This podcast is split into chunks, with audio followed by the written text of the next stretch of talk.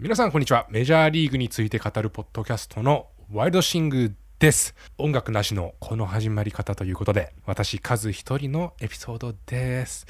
またなんですけれどちょっとスケジュールが僕と合いませんでしてうん今週は断念せざるを得ませんでした。すいません。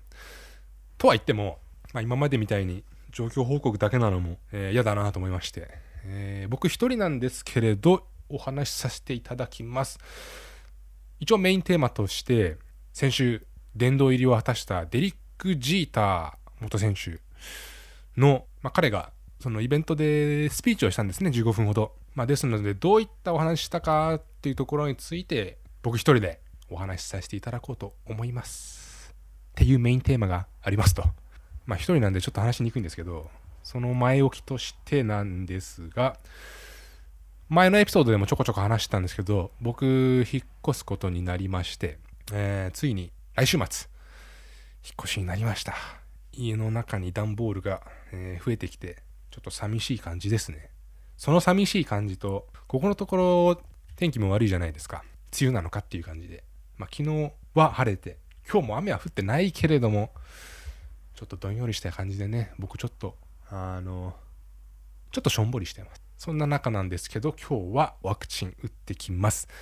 多分明日は何もできないような状態に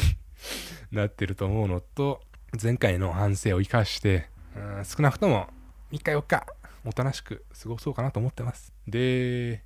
メジャーリーグに関しては綿すごいですね。ほんと綿の言った通りになっててア・リーグの東地区ブルージェイズが上がってきましたね。本当に今2位ですよ。まあ同率だけど。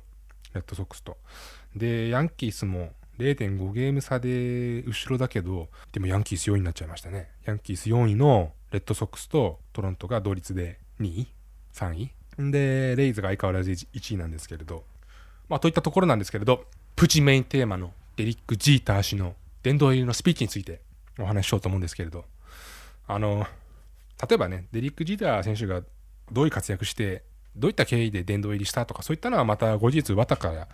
話してもらおうかなと思うんですけれどまあ僕英語多少わかるので、えージータ氏がどういう話したかっていうのと僕の心に残った点などを紹介させていただきます。15分ほどのスピーチなんですけれど、まあ、基本的には家族であったりとか球団関係者への、えー感謝のお話ですね。まあ最初親への感謝から始まりまして。でジータ氏のねお父さんお母さんあとおばあちゃんもかなセレモニーに出席してて彼らの話をするたびにあのカメラに映るんですけれどなんか一番最初その野球に触れたきっかけがそのお父さんがお父さんの仕事場の草野球草野球じゃないな草ソフトボールかを見に行ったのがきっかけみたいでしてお父さんがショートやってたらしいんですね。ですごい上手だったみたいでそれでうわ父ちゃんすげえな野球面白そうだなって思ったのがきっかけだそうです。なんかそこが自分に僕は当てはめてしまいましてなんか僕がこう草野球やってるところを子供に見せてなんかいいかきっかけになったらいいなとかそんなことを思いました。であとお母さんへの感謝の気持ちっていうところでなんかすごいこうしつけって言ったらちょっと違うんですけどなんとなく日本的な我慢することだったり忍耐することだったりあと、まあ、努力を惜しまない努力し続ける諦めないっていうことをあお母さんがしっかり教えてくれたっていうことについてすごい感謝してましたね。僕自身紆余曲折あるんですけどアメリカで生まれて5歳ぐらいまでいたのとあと2回目小学6年から高校1年の終わりまで、えーアメリカに住んでいて現地の学校に通ってたりしてたんですけれどなんかあんまりそういう、うん、日本ほど忍耐とかねそこについてこう解くみたいな場面が日本に比べると少ない気が私はしてまして、まあ、そんな中でもそういった話がこう前面に出てくるのが意外だったしジーター氏が成し遂げたことのベースにあるのはそういうことなのかなってちょっと思ったりしたんですけどね。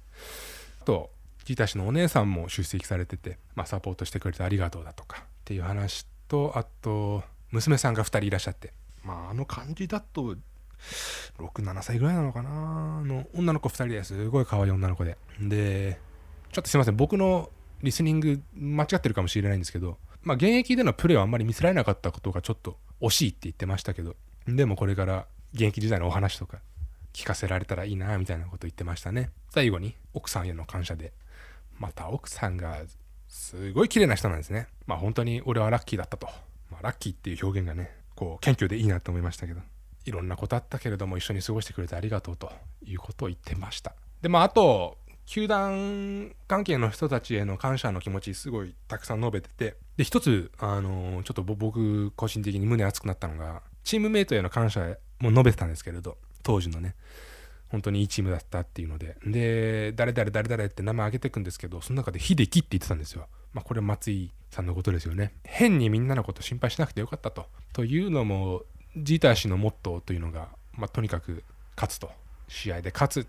ていうのを一番大切に思ってるんだけれども、まあ、そこを変にこうみんなに説明しなくてもよかったと。みんな自然に共有認識として持ってたっていうのがすごい助かったしどこのチームよりも一番勝つっていうのを目標としてしててで実際にそれを達成できたっていうのを誇りに思ってるっていうことでかっこよかったですね。でまああとオーナーであるスタイン・ブレナー一家への感謝っていうのも結構時間割いてて、まあ、その一家がボスではあるんだけれどもその一家の一員に招いて招いてもらってるようなそんな接し方ですごい嬉しかったっていうことを言ってましたね。ちょっと詳しくは綿に聞きたいですけどオーナーの存在っていうのは大きいんでしょうね。まあそんな大きい存在の中に受け入れてもらえて嬉しかったっていうことなんですけれど まあでも時にはねプレッシャー与えられて 時には人前で 恥をさらされたとか。まあそんなこともあったけれどもまあそういったのを全て自分のパフォーマンスを引き出すためのものだったと思うし大変だったけれども感謝してるっていう。で最後の最後にこれからメジャーリーグになる人たち目指す今目指してる人たちに向けての、えー、言葉っていうことでまああと今現在活躍してる選手たちにもっていうことなんですけどまあ本当に大変な世界だと。犠牲も伴うし大変だし。だからまあ覚悟を持った上で挑んであとファンを絶対大切にしてくれと。まあファンでファンがいるから成り立っていることだしファンを大切に思った上でプロ野球選手として過ごす一日一日を、まあ、当たり前のように思わないで噛みしめながらそして殿堂入りしている人たちも見ているしそういう人たちに恥じぬよう振る舞ってくれと。まあそんな感じで15分ぐらいお話されてました。まあ印象に残ったところこの話しながら僕言ってましたけどまあその忍耐かな。華々しい話になりがちな気がするんですけれど割とそういったちょっと地味なっていうかね華々しいところではないところを俺は頑張ったぞみたいなそんな印象を受けてなんかそこがすごい興味深かったですね。まあ、ジータ氏のスピーチに関しては以上なんですけれど、えー、まあもう一つちょっと話したいなっていうのがありまして9月の11日、えー、20年前に同時多発テロがありましてその、まあ20、20, 年だからっていうわけじゃなくて、まあ、毎年それに関連するイベントをやってるんですけれど今年たまたまなのかな？と綿に聞きたいけど9月11日がそのニューヨーク同士の対決だったんですよね。メッツ対ヤンキースで。でシティフィールドでセレモニーをやって。で試合をやったっていう形だったんですけれど正直日本に住んでてすごい大変なことというか悲しい出来事だったっていう認識はみんなあると思うんですけれどとは言ってもじゃあ9月11日だからって日本において何か黙祷を捧げましょうみたいなのはないわけじゃないですか。ただ僕実際あの出来事が起こった時小学6年生でで現地の学校帰ってたんですよ。その後もテロが起こった後もう5年ぐらい住んでたので僕は割と自分に近い出来事に感じててで友達のお父さんなんかも軍に従事してるって人もいましたしまあそういった出来事だったんで僕は割と毎年この9月11っていうのはいろいろと考え考えさせられる日なんですよね。このポッドキャストでもわたと時々アメリカで起きてる出来事について